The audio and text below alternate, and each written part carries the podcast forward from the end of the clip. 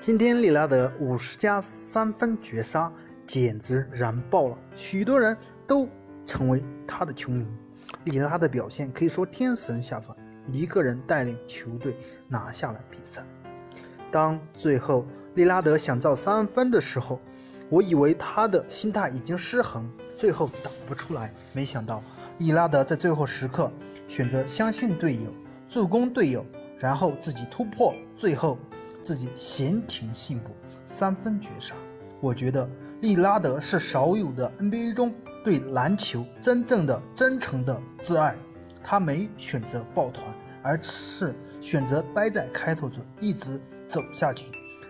以最初的梦想带领开拓者，可能他终身无冠，但是他绝对是一个令人尊敬的超级巨星。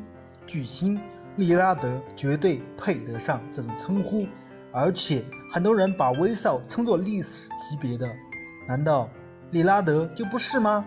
他击败了威少，击败了很多人的面子工程。击败了所有的人，以数据论为天下第一的标准。